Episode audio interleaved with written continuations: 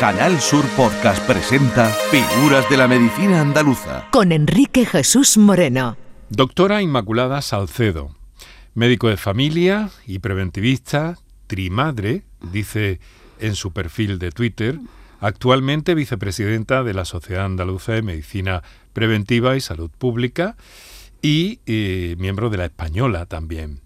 Presidenta de la Comisión Nacional de la Especialidad de Medicina eh, Preventiva y Salud Pública. Es, como le sonará por el nombre, portavoz del Grupo Asesor del Coronavirus en Andalucía y jefa de Medicina Preventiva y Salud Pública del Hospital Reina Sofía de Córdoba. Buenas y bienvenida. Muchas gracias por estar con nosotros, doctora. buenas tardes, muchas gracias a vosotros. Eh, yo creí que había nacido en Jaén. ¿Por el acento? Pero el acento también. El acento también lo tiene muy de Jaén, ¿no? Sí, bueno, mi madre era de Jaén y aún tenemos una casa allí que mi hermana también está viviendo en Jaén y bueno, hemos estado vinculados mucho tiempo de pequeño, aunque yo me vine muy pequeña a Córdoba. Eh, me han dicho que se enamoró de Córdoba, que Córdoba la conquistó y que de alguna forma también usted conquistó a Córdoba, cosa que no es fácil. Pues son ya muchos años y además, bueno, me casé con un cordobés y tengo tres cordobeses en casa, hijos, y bueno, ya me considero cordobesa realmente. Em, ¿Cuándo aparece la medicina en su vida, Inmaculada? Pues la verdad que era una cosa que mm, no es, no puedo hablar de una vocación, de estas que cuentan las personas, yo quería ser médico desde pequeñita, no, no es verdad. Mi madre de hecho era maestra y quería que yo fuera maestra y yo no sabía muy bien, me gustaban las ciencias, biología, medicina y al final me decidí un poco por descarte y luego lógicamente ya esto es como una absorción, ¿no? Sí. sí. Em, es algo, de todas formas, que está una disciplina que está muy presente en su vida, en su familia, en su entorno. Se casó eh, con un médico sí, de familia. Mm. Eh, también su hijo ha terminado. Sí, tengo dos hijos, uno, una niña que ya está trabajando como médico de familia y un varón que está preparando el MIR este año, termina la carrera también. O sea que la medicina ha tenido que estar muy presente en todo, en todo ese proceso, en su casa, en su hogar, ¿no? Pues sí, el pequeño es el que dice que, que está un poco cansado ya de tanto médico. Porque no ha cogido no ha cogido el camino, ¿no? No, no, ha cogido la ingeniería. es más listo, es más listo. Sí, pues a eso, al hilo de eso le quiero preguntar, mm. porque se dice que algunos médicos no recomiendan a sus propios hijos los estudios de medicina por la dureza, sobre todo de los estudios, eh, por el largo proceso de formación que prácticamente en esta materia es incesante, es continuo, ¿no? Eh, ¿Usted se la recomendó? bueno, nosotros siempre tenemos la ilusión de que alguno siga la estela, ¿no? Pero yo realmente les decía que la verdad, que es muy sacrificado y que esto es para toda la vida y que no puede dejar de estar al día estudiando y es una carrera sacrificada, la verdad. Y se decidió por la medicina preventiva, ¿por qué lo hizo? ¿O cómo fue el proceso? Pues fue porque había hecho medicina familiar y comunitaria y la parte de guardia y la parte de, de la presión que tenía con los pacientes eh, era muy grande. Y entonces decidí repetir la, el MIR, ¿no? Y hacer una especialidad que a priori no tuviera guardia. ¿Quién me iba a contar a mí que a esta altura íbamos a tener más guardia y más trabajo que nadie? Pero ahora, bueno. ahora hablamos de eso. La verdad que estoy muy contenta y es una especialidad desconocida pero que enamora. Sí, por eso le quiero preguntar qué es la medicina preventiva, doctora. Pues mire, la medicina preventiva y la salud pública son el abordaje de todas las enfermedades desde el punto de vista poblacional, para que nos entendamos, ¿no? A mí me gusta poner un ejemplo muy sencillo, pero que para que se nos entienda. Cuando hay un barranco y hay un problema de, estructura y, se, y pasan las personas y se caen, podemos hacer dos cosas. Cada persona que se caiga y se lesione o se haga daño, mandar una ambulancia, lo lleva al hospital o lo cura. O poner una valla protectora y que no se caiga nadie. Esa es la medicina preventiva prevenir antes que ocurra. Un concepto, sin embargo, eh, nos decía que, que un poco desconocido. Efectivamente, efectivamente. Vamos a ver, y en, en, el ámbito del hospital, en el ámbito hospitalario, luego volveremos sobre todo esto, pero ¿qué hace una jefa de medicina preventiva de un hospital como el Reina Sofía? ¿Cuál es su trabajo diario? Pues mire, coordinar un equipo de personas importante porque son personas que tienen que desarrollar muchas funciones y coordinarlas de la mejor manera posible eh, colaborando con todos los servicios, tanto del hospital como fuera del hospital. No nos olvidemos que somos transversales. Y lo mismo tenemos una consulta de vacunación en pacientes vulnerables, como eh, de viajeros, como de eh, ahora estamos con pues, cuando toca vacunar de COVID o cuando toca de la viruela del mono, que también estamos vacunando. Mm, controlar la bioseguridad ambiental en los quirófanos, en las salas de trasplante. Eh, vigilar el control de las infecciones. Son muchas, muchas labores. Muchas tareas, son muchas, eh, son muchos pasamanos, muchos sustentos para ese puente que, poner, ¿no? Se nos conoce cuando fallan las cosas. Sí, mucho antes de la pandemia, doctora, eh, mm, yo la conocí la primera vez que yo personalmente tuve la ocasión de conocerla. Lo, hicimos por teléfono en aquel momento, pero la tuvimos en la radio, en el programa Por tu Salud. Fue por determinados logros que se habían alcanzado en su hospital en prevención de las infecciones, ¿no? En el Reina Sofía, como hemos dicho, las bacterias. Y, la dichosa resistencia de los antibióticos, que es un problema que está ahí. Sí, es un grave problema porque los gérmenes son muy listos, se están adaptando a los nuevos antibióticos, tienen mecanismos de resistencia los que expulsan, digamos, eh, las enzimas que destruirían las bacterias y demás, y lo que conseguimos con eso es que sea cada vez más difícil tratar infecciones por gérmenes dentro de los hospitales. Y no teníamos bastante con las bacterias y llegó el SARS-CoV-2. ¿Entramos en la crónica de la pandemia anunciada? ¿Lo planteo regular? No, no, lo plantea bien, pero es que realmente no es tan fácil. Verdaderamente nos vamos a ver eh, en situaciones de tener brotes, de tener epidemias y pandemias por gérmenes que son difíciles de tratar. Y desgraciadamente, porque digo desgraciadamente porque ojalá hubieran funcionado antivirales que se han probado, todo tipo de fármacos, pero desgraciadamente no han funcionado. ¿no? Ha habido un tratamiento eh, para estos pacientes de manera eh, multidisciplinar para tratar síntomas. Pero tendremos que acostumbrarnos a que también hay que prevenir. ¿eh? Mm. Em, han sido prevención, esa es la palabra clave. Hablaremos un mm. poco de eso también más mm. adelante. Han sido, uh, cuando menos, unos años intensos, muy intensos para usted. Sí, muchísimo. Muy sacrificados. Totalmente. Para todos los sanitarios. ¿Y, ¿Y usted cómo se ha sentido, doctora, en ese punto intermedio entre profesionales, la población a la que tenía que acercar mensajes, la, mm. el, los el gobierno de Andalucía en este caso? ¿Cómo se ha sentido en el centro de ese triángulo? Pues mire, la verdad que cuando llega una situación como esta y, las personas confían en, nosotros, ¿no? porque somos los que sabemos de estos temas, francamente mm, lo damos todo y lo hemos dado todo y lo seguimos dando todo. ¿no? Ha habido días durísimos, ha habido días que cuando no lloraba uno lloraba otro y nos apoyábamos entre nosotros, salíamos a las tantas de la noche del hospital o no salíamos. Eh, yo al día siguiente pues volvía y tenía que viajar a Sevilla a las reuniones de expertos, buscando siempre la mejor evidencia disponible, que era muy escasa tomando medidas de manera ágil para que no se produjeran más casos, cortando las cadenas de transmisión, mientras otros compañeros probaban fármacos que no iban, adecuando quirófanos, adecuando salas de hospitalización y con EPIs que faltaban, con mascarillas, con equipos de protección individual y han sido, ha sido muy duro, francamente duro. Eh, dije antes lo de pandemia anunciada porque en algunos ámbitos de la ciencia se contaba ya con, con, no con esta en concreto, pero sí con una pandemia, ¿no? Estaba anunciada en Naciones Unidas, incluso unos meses, unos meses antes de que, de que la conociéramos todos, lamentablemente, ¿no?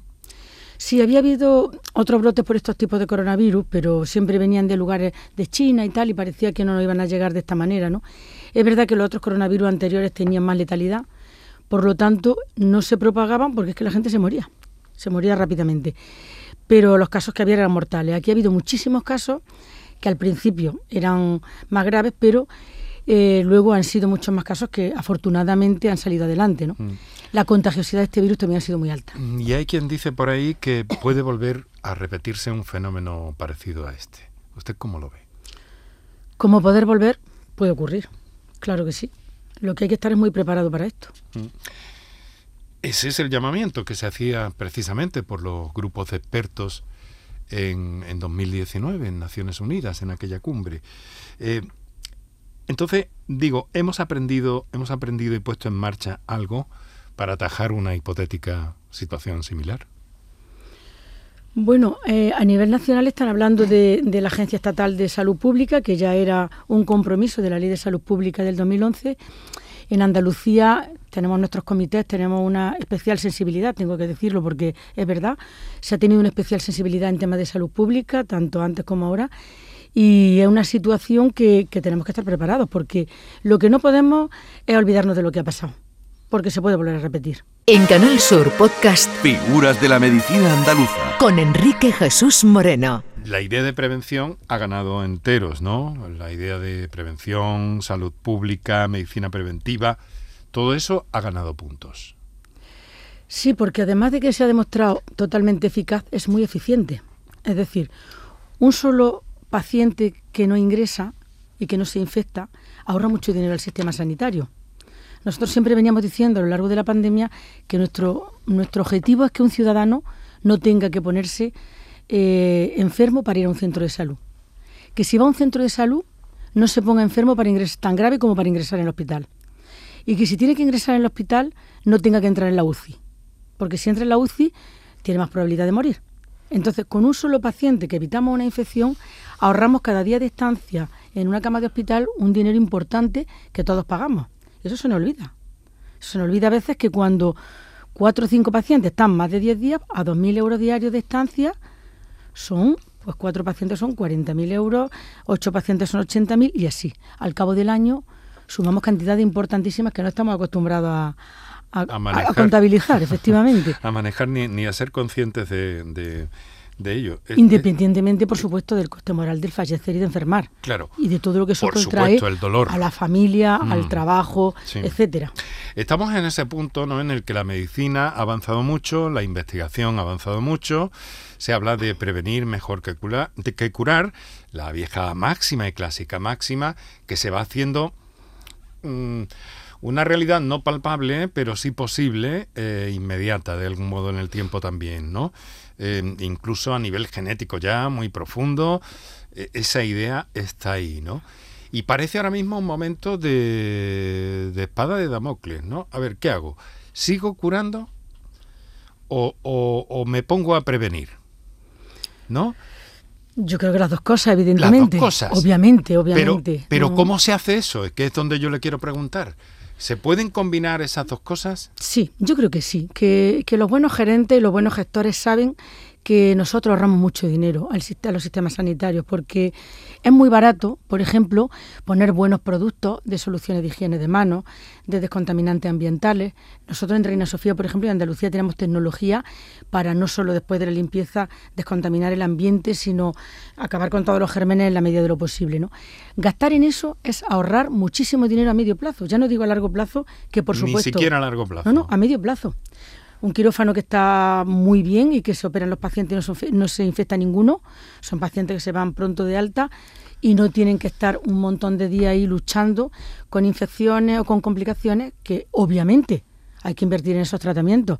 Pero hay que también cuidar la parte de prevención que evitaría muchos casos de estos. Eh, ¿Cree usted que deberíamos seguir usando mascarilla a día de hoy, doctora?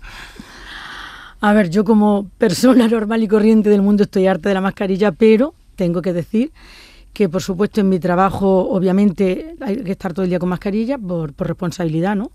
Tanto individual como colectiva, como digo, porque nuestro trabajo es de cara a los pacientes o por lo menos entre moviendo en el ámbito sanitario. Y en la ciudadanía yo quiero que no se le olvide que el que tiene un cuadro respiratorio puede tener coronavirus o cualquier otro virus, que puede estar cerca de una persona vulnerable en un transporte público, que si está malito que se quede en casa y no vaya a concentraciones de personas donde puede provocar un brote y ese tipo de cuestiones. ¿No cree que debería haber eh, calado más ese, ese mensaje entre la población? ¿Echa en falta algo en ese sentido? Creo que es verdad, mm, también lo comento siempre, que la salud pública son varios factores, son los determinantes sociales de la persona, es la salud mental, el trabajo, es la economía y es sentirse bien, ¿no? Una vez que ya hemos conseguido vacunar tanta población, que hemos hecho prevención primaria, que la prevención primaria evitar que aparezca la enfermedad con la vacuna, que es una forma, claro, lógicamente, de prevenir. La gente tenía también ganas de salir, de recuperar su vida y de recuperar su trabajo y de ganar dinero y de disfrutar. Y eso es entendible porque afecta mucho a las personas. Y nos hemos relajado un poco, pero yo creo que ya nos tenemos que poner en modo vuelta al cole y decir, llega el invierno, llegan los virus nuevamente con el frío, se favorecen, vamos a ser prudentes, vamos a ser sensatos y ya no hemos dado un buen respiro, hay que no olvidar lo que ha pasado. Mm. Y, no, y algunos nos hemos quitado casi la gripe, muchas veces a pesar de la vacuna, doctora, en mi caso, es un caso personal, que lamentablemente he caído, no con tanta intensidad, quiero decir, antes de todo Mm. esto, ¿no? Pero que nos hemos librado de la gripe de alguna forma, y eso ha sido por la mascarilla, eso, Totalmente. Ya, eso ya es un incentivo. ¿no? Incluso en verano hemos tenido gripe. Luego, Vaya. al quitarnos la mascarilla, demostramos que la transmisión por gotas de los virus afecta a gripe, a coronavirus, etcétera, etcétera. Eh, doctora Inmaculada Salcedo, me han dicho que es usted amante de los viajes, y entonces quiero preguntarle, bueno, sobre todo en familia, creo, según creo, ¿no? Aunque los niños ya son... Los niños son mayores, pero a mí me encanta viajar con mi familia, la verdad. Sí. Sobre todo en familia. ¿Viajes largos o viajes cortos? Pues todo, la verdad, porque lo que pasa es que uno no tiene ni tanto tiempo ni tanto dinero, pero por mí viajar muchísimo. ¿Pero se ha podido desquitar en el último año, año y medio, de alguna forma? Pues sí, por fin este año, Hombre. por fin este año he tenido vacaciones. Y me he ido con mi marido a un viaje Estupendo. con él. Muy bien. Supongo que ahora con las cosas relativamente más tranquilas, aunque desde luego la, la actividad cotidiana y la responsabilidad eh, que tiene dentro del hospital y eh, como portavoz de este grupo de expertos, pero tendrá un poquito más de tiempo libre, ¿no? ¿A qué lo dedica? Bueno, pues la verdad que me gusta leer, me gusta escuchar música y me gusta la decoración. Y estoy siempre inventando a ver qué cambio, qué no cambio. Mi marido se, se pone a veces nervioso, pero a mí me encanta. Ajá. Soy un poco inquieta, sí. Ir cambiando el ambiente, ¿no? Sí. Nada permanece sin el cambio, dice el proverbio oriental. Exacto, a mí me gusta resetear las cosas, resetearnos en la medida de lo posible, claro. ¿Y le qué está leyendo? Pues últimamente, como no leía nada más que medicina y, y- y virus y coronavirus y medidas de prevención y descontaminantes y qué podemos hacer, yo estaba desesperada. Y bueno, he cogido algunas novelas que tenía ahí por ahí colgadas, pero, pero verdaderamente no me da tiempo, es que no me da tiempo últimamente. Bueno. Prefiero desconectar y escuchar música o pasear, hacer ejercicio. Bueno, la música. Mm, Mm. Le he preguntado antes, tengo que confesarlo a los oyentes un poquito por encima, me ha parecido que tiene unos gustos muy, muy contemporáneos, muy actuales, que le gusta todo, que le gusta prácticamente de todo dentro de la música. Mm. Pero ha elegido una canción para despedirnos. Sí, ¿De de dónde le viene? De Avicii, Mm. un malogrado eh, Sí, creador, pero con un talento desde luego muy especial. ¿eh? Sí, una pena estas personas. ¿Y de dónde le viene este gusto por, por la música electrónica, por el rap incluso? ¿De dónde le viene eso? me está descubriendo. Pues es que tengo, mi hijo le- me pone música de todas clases y cuando lo oigo digo, ay, pues esto me gusta a mí. Y yo creo que es que no hay que tener prejuicios ni, ni edades para la música en ningún aspecto. ¿eh? Esto es como los cuadros, como la pintura. Los gustos, eh, yo creo que el, que el libro de los gustos está en blanco.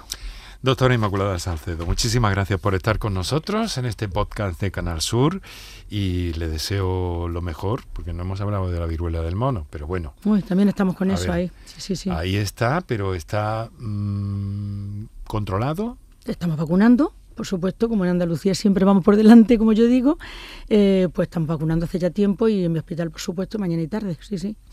Muchas gracias, doctora, ha sido un placer. Pues nada, vosotros, el placer es mío. Un saludo. En Canal Sur Podcast han escuchado Figuras de la Medicina Andaluza con Enrique Jesús Moreno.